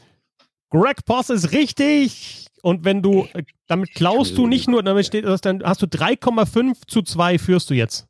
Ja, rechnerisch nicht mehr einzuholen.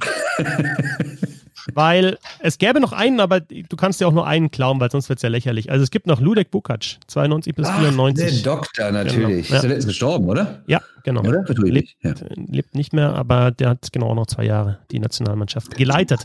Ähm, ja, war geil. 3,5 zu 2 für Sebastian. klare Führung nach drei Quizzes.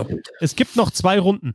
Ähm, weiter geht's mit, dem, mit den Selkie Trophy Gewinnern in der NHL seit dem Lockout. Boah, Für ja. Bernd. Ich frage ja natürlich Bergeron als erstes, ne? Genau. Patrice Bergeron 2012, 14, 15, 17 viermal die Selkie Trophy gewonnen mit Bob Gainey, für den ja ursprünglich diese Trophy, man sagt, erfunden wurde. Äh, die meisten Selkie Trophies. Okay, bevor ich mich jetzt gleich äh, aus dem Podcast komplett verabschiede, ich muss noch sagen, ich arbeite für die Nürnberger Nachrichten. Das sage ich nur deshalb, äh, weil ich eigentlich gerade äh, Zeitung planen müsste und jetzt immer noch mit euch zwei Typen in diesem Podcast rumhängen, während äh, eigentlich die Zeitung gefüllt werden muss. Also Nürnberger Nachrichten heißt mein Arbeitgeber.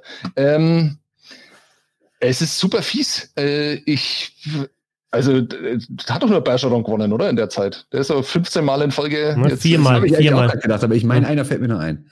Was? Sind ein paar mehr. Okay. Also, äh, wer, wer ist der letzte? Couturier? Hat er überhaupt gewonnen? Ja, Genau, richtig. Sean Couturier Ja. ist richtig. Ja. Äh, Mark Stone oder soll der nur gewinnen? Also ich sage jetzt Mark Stone, kann aber auch falsch sein. Der soll gewinnen. Scheiße. Nein, also, oh, da habt ihr jetzt euch nicht mit, mit Ruhm äh, bekleckert. Nee. Ja, bitte, was ist denn das auch für Kategorie? Also bitte. äh, nicht, nicht deine, sondern Sebastian die generelle. Sebastian, willst du noch Ja. einen halben Punkt dazu klauen? Äh, das wird mir aber nicht abgezogen, wenn ich es jetzt falsch sage, oder? Nee, du kannst Klar. doch, wenn du einen noch. Nee, nee, nee. Nein, natürlich nicht. Also jedes Jahr, auch in der Verlosung, ist es Sid Crosby. Ich weiß nicht, ob der jemals gewonnen hat. Sidney Crosby. Falsch. Es gäbe noch, ähm, also von, von Anfang an, seit dem Lock, äh, Lockout, Rod Brundermoor zweimal, äh, Pavel Datsuk dreimal, dann Kessler, Taves, Kopitar auch zweimal, Ryan O'Reilly was Kopitar 2019. zweimal Ja, gewonnen? ja. O'Reilly, klar. O'Reilly, ja, ja, stimmt. Aber Bitter, weil ich wollte eigentlich wieder einen NHL-Podcast machen, dann ab Januar, ich muss bloß schauen, wer da noch mitmacht. Da brauchst du Fachpersonal für, ne? Und die zwei Typen haben halt, jeder von denen hat äh, ein Buch geschrieben, Ja. wo es Ja. auch wirklich gar nicht wenig um die Na, aber ich geht. bin halt so ein Selkie-Trophy, einfach das ist so meine Lieblingstrophy, aber äh, kann auch sein, dass ich da Das ist nicht deine. Lieblingstrophy. Natürlich, das ist eine geile Trophy. Was? Völlig Ja. Anti-Trophy für mich. Anti-Trophy für einen Stürmer, der auch gut Die- defensiv ist. Ja, natürlich. Es ist, es ist nicht unwichtig für Spieler. Willst du mir ernsthaft sagen, dass du einen Defensivstürmer wichtiger findest als den Topscorer der Liga? Oder den MVP? Oder den besten Torwart? Nicht wichtiger, aber ich Kommen wir sag denn dahin? nein, nicht wichtiger, aber auch, auch, auch wichtig. Ähm, Sebastian, war das gerade. Hinweis, dass du, dass du weg musst oder geht noch eine Nein, Frage? nein, nein, nein, überhaupt nicht. Nürnberger Nachrichten ist mein Arbeitgeber.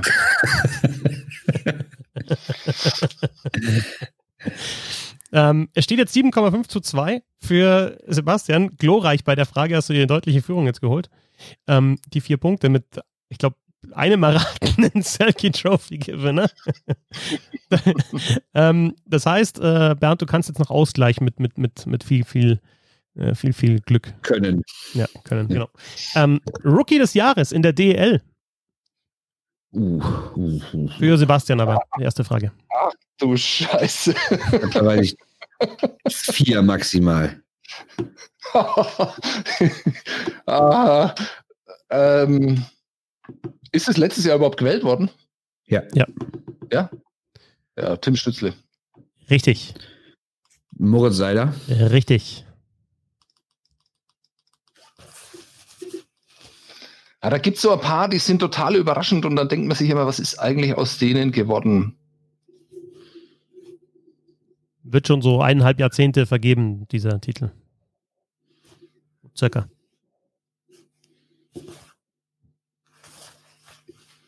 Boah, kann sein, dass es jetzt schon vorbei ist. Mirko Höflin. Höflin ja. ist falsch. Okay. Ich habe einfach keine Zeit mehr. Ich hätte es gewusst, aber Bernd, um, um auszugleichen bei den Quizzen, dann, dann bleibt es auch. Ähm, Also ich hätte noch Max Kamera, ich hätte noch Phil Hungerecker und ist auch Felix Brückmann? genau, also dann hast du auf jeden Fall dir den Nein. extra Punkt geholt. Genau, weil wenn ihr aufgepasst hättet und zugehört hättet, was ich vorher erzählt habe, ne, ähm, dass die Mannheimer, weil das war eigentlich ein Hint, zweimal zwei Torhüter haben, die beide Rookie des Jahres wurden, dann hättet ihr jetzt auch mal Brückmann und auf jeden Fall ja, Endras auch nehmen können. Genau. Also, ähm, Hungerecker, Kamera, Pfohl, Wrack, Pielmeier, Ebner, Brückmann, Buchwieser, Murlock, Endras, Schütz, Oppenheimer, Wolf, Michael Wolf, Reimer, Petermann, Rautert, Mortinetz und Christoph Schubert. Das waren die Rookies des Jahres in der DL. Und, Who äh, ist who, sag ich mal. Und, meinte ich, ja. Ja, egal. Und ähm, um zu sagen, was dieser Titel dann auch bewirkt, ähm, gedraftet in der NHL wurden von diesen Spielern Schubert, Schütz, Pielmeier und dann halt Seider und Stützle. Und der Einzige, der eine lange NHL-Karriere war, hatte, war wirklich Christoph Schubert, über 300 NHL-Spiele, fast sogar Stanley Cup-Sieger.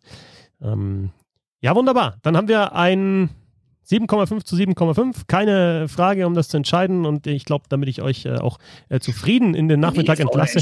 Nein, nein, nein, nein, nein. Nein, nein, nein, nein. Ich finde das absolut okay. Ich weiß auch gar nicht mehr, wer gestern gewonnen hat. Ich fand, das war ein sehr schönes Quiz, Christoph. Du brauchst. Fand ich auch super, absolut. Ja.